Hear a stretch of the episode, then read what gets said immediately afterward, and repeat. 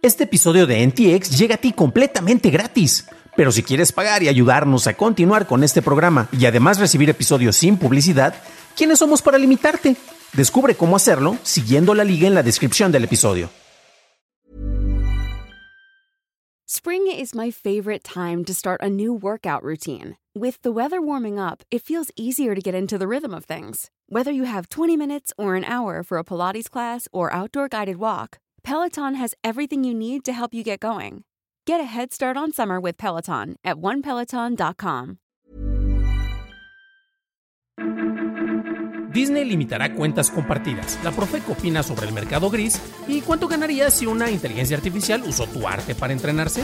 Estas son las noticias de Tecnología Express con la información más importante para el 30 de septiembre de 2023. Después de que Netflix reportara números positivos tras limitar la compartición de contraseñas a su servicio de streaming, Disney toma medidas y ajustó sus políticas para usuarios en Canadá para dificultar el que las contraseñas se usen afuera de una misma casa. No se especificaron qué medidas se van a tomar y estas restricciones empezarán a partir del 2024. Cabe destacar que los términos y condiciones del servicio siempre han especificado que los usuarios no pueden compartir contraseñas, pero nunca se había reforzado esta política. Ante las medidas tomadas por Samsung o Motorola para sancionar a usuarios que compran teléfonos provenientes de otros países, algunos de los marketplaces que permiten la venta de terceros han empezado a tomar medidas para restringir la venta de equipos del mercado gris y así dar certeza a los compradores sobre los productos que adquieren. En caso de que tú hayas adquirido un teléfono de lugares no tan oficiales y este haya sido bloqueado, el vendedor deberá de otorgar garantía de acuerdo con la Profeco. Y en caso de que no se haga válida, puedes acudir ante la Procuraduría para solicitar apoyo.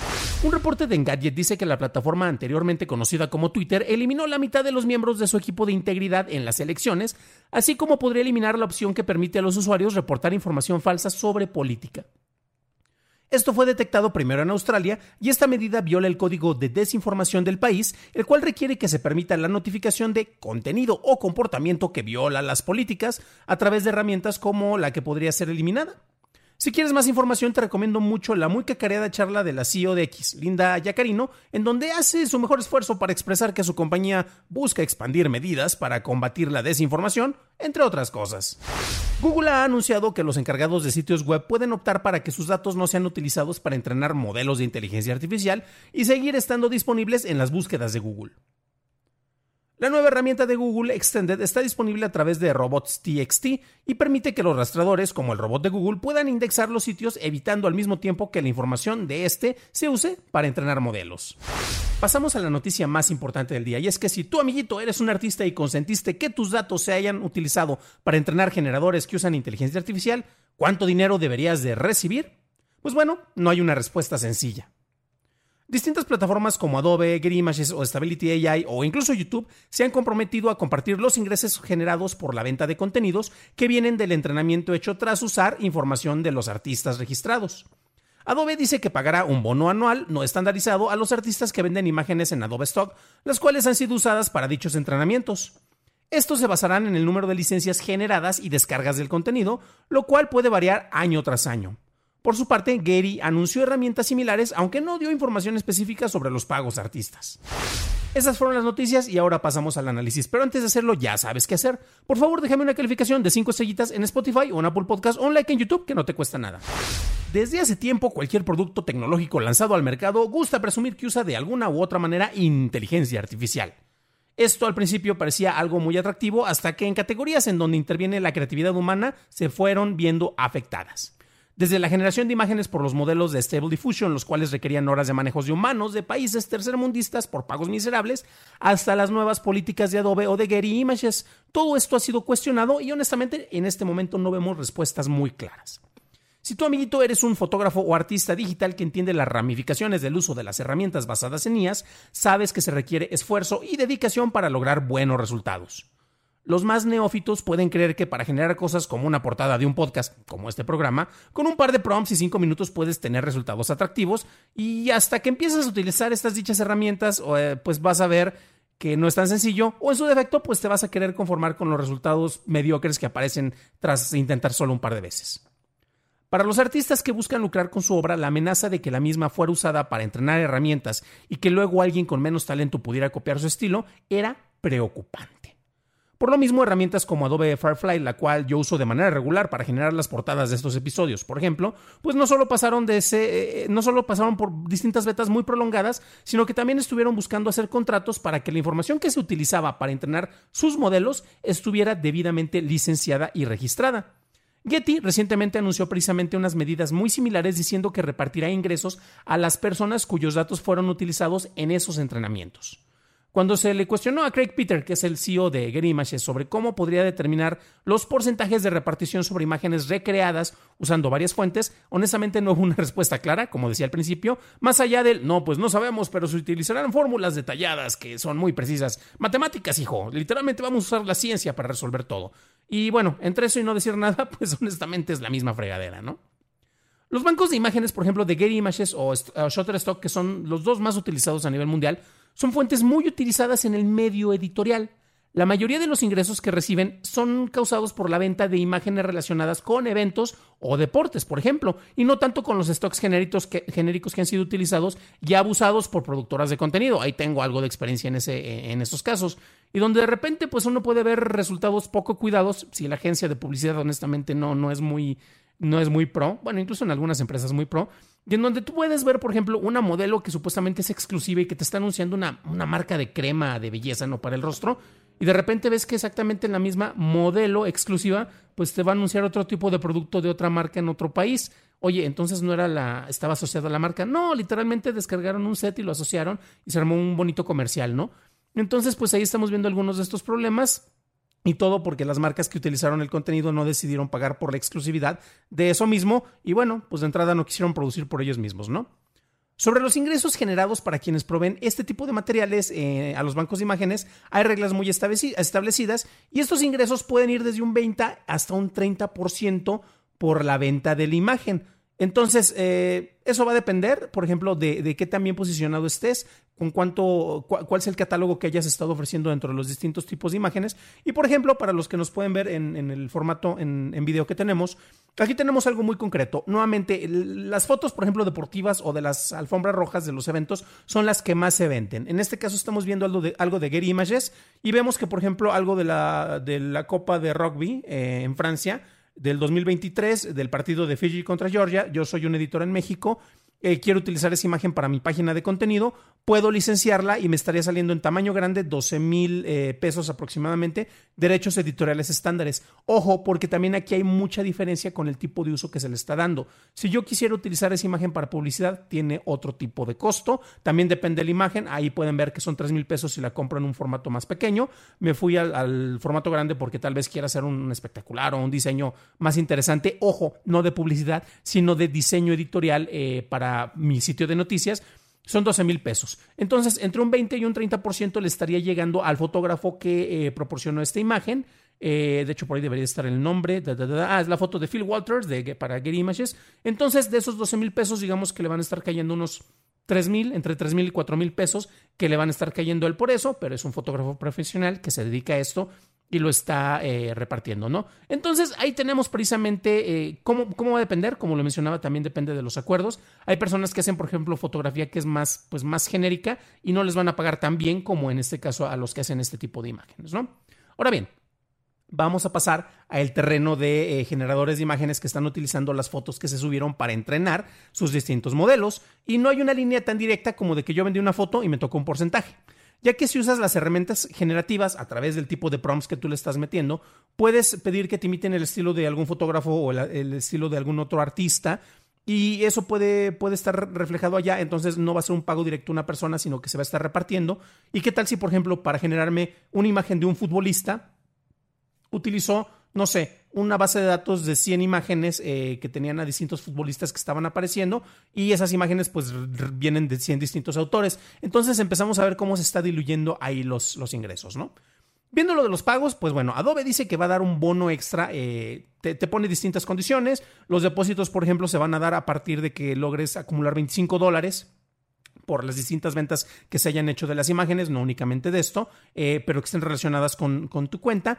Y, pero ahí falta ver si, pues exactamente cuánto, cuánto va a, estar distribuido en todos estos modelos, porque también Adobe no ha dicho que, eh, que va a garantizar que esto va a ser una medida que va a estar a perpetuidad. Entonces, igual eso te va a tocar en el primer año o el segundo año y después ya tenemos los modelos entrenados, entonces pues no tenemos por qué seguirles pagando a las personas que alimentaron esto. No sé si empiezan a ver ahí un patrón medio, uy, capitalista voraz en el cual tenemos algunos problemas, ¿no? Hay un caso súper interesante que precisamente es de la poca información eh, corroborable que se puede eh, checar.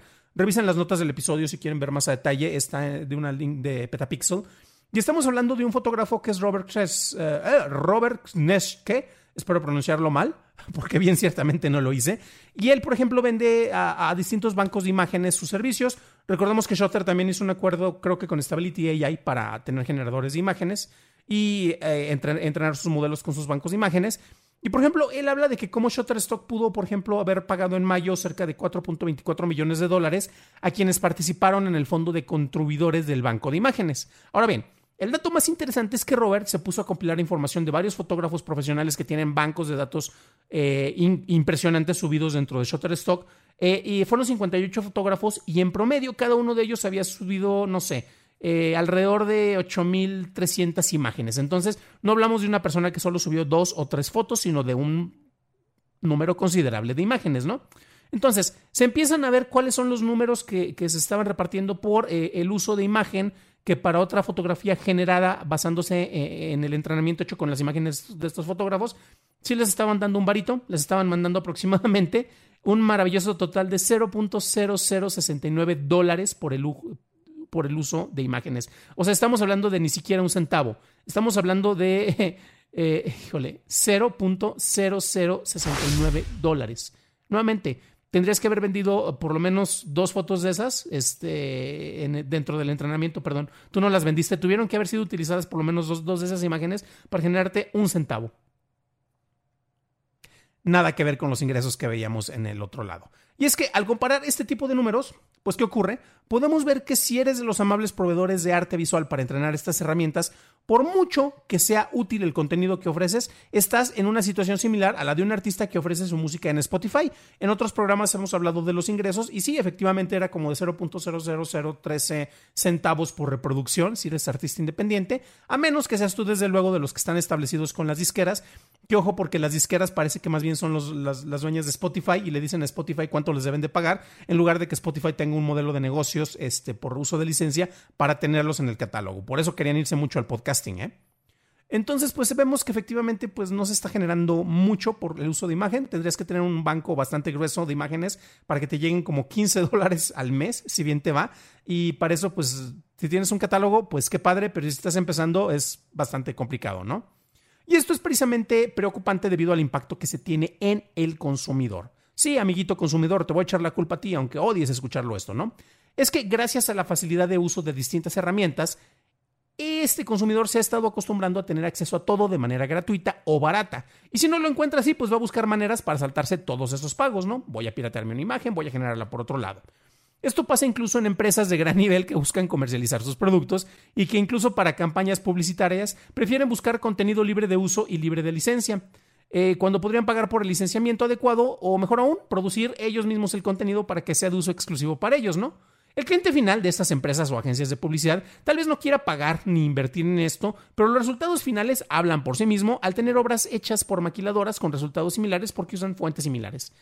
Hay un poco de experiencia personal. Si ustedes están suscritos eh, a la cuenta que tenemos en Twitch de noticias de, tecnología, no de Twitch, perdón, de TikTok, no sé por qué le estoy confundiendo, o ven los shorts que tenemos en YouTube o en Instagram, podrán notar que tenemos una, música particular al cierre de los programas o de las cápsulas. A mí me dio mucha, no sé, eh, me dio risa, honestamente, escuchar que esa misma canción se estaba utilizando por eh, una publicidad, creo que era de algo de, de, Red Bull, en México hace como un año y medio. Y fue de, carajo, utilizaron un track de música eh, de, que es este licenciado Creative Commons, que no debería ser para uso comercial, dentro de una publicidad para un producto comercial dije, wow, fenomenal, la canción que yo estoy utilizando en, mis cápsulas la está utilizando una marca grande. Carajo, la está utilizando una marca grande. Ellos deberían de pagar por lo menos por la creación o un licenciamiento exclusivo de esos temas, pero no lo hicieron, pero bueno. Vamos a hacer un poco de reflexión y es que la promesa original era que las herramientas tecnológicas como las implementaciones de las inteligencias artificiales nos ayudarían a eliminar las tareas más tediosas para que pudiéramos hacer lo que más disfrutamos En el terreno del arte, se tiene una devaluación de la obra y del artista, ya que cualquier persona puede decirse que, oh claro, soy un artista digital o soy un ingeniero de prompts y puede crear resultados que podrán impresionar a los menos letrados. Sin embargo, de una manera muy similar a lo que pasó con el boom y muerte de los NFTs, podemos esperar que haya un alza y caída de este tipo de producto para que tengamos una revalorización del trabajo del verdadero artista, el cual, desde luego, usa todas estas herramientas, pero es la creatividad del motor que no puede ser replicado por una herramienta más. Finalmente, no debemos de confiar tanto en los resultados que éstas dan, ya que en su mayoría son cajas negras que escupen resultados sin mostrar claramente los procesos implementados, y quien no conoce los procesos puede creer que es hoy una magia revolucionaria.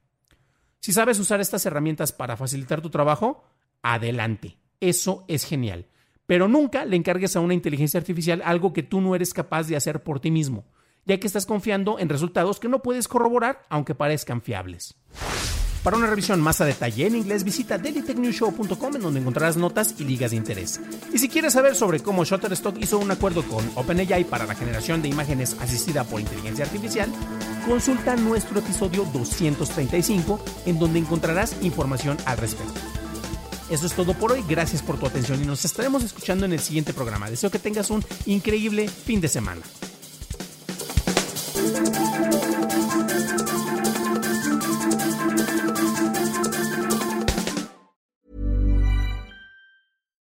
How would you like to look five years younger? In a clinical study, people that had volume added with Juvederm Voluma XC in the cheeks perceived themselves as looking five years younger at six months after treatment. Look younger, feel like you. Add volume for lift and contour in the cheeks with Juvederm Voluma XC. Reverse signs of aging by adding volume to smooth laugh lines with Juvederm Volure XC. For important safety information and to find a licensed specialist, visit juvederm.com. That's J U V E D E R M.com. Not for people with severe allergic reactions, allergies to lidocaine, or the proteins used in Juvederm. Common side effects include injection site redness, swelling, pain, tenderness, firmness, lumps, bumps, bruising, discoloration, or itching. There's a risk of unintentional injection into a blood vessel, which can cause vision abnormalities, blindness, stroke, temporary scabs, or scarring. Talk to a licensed specialist to find out if it's right for you.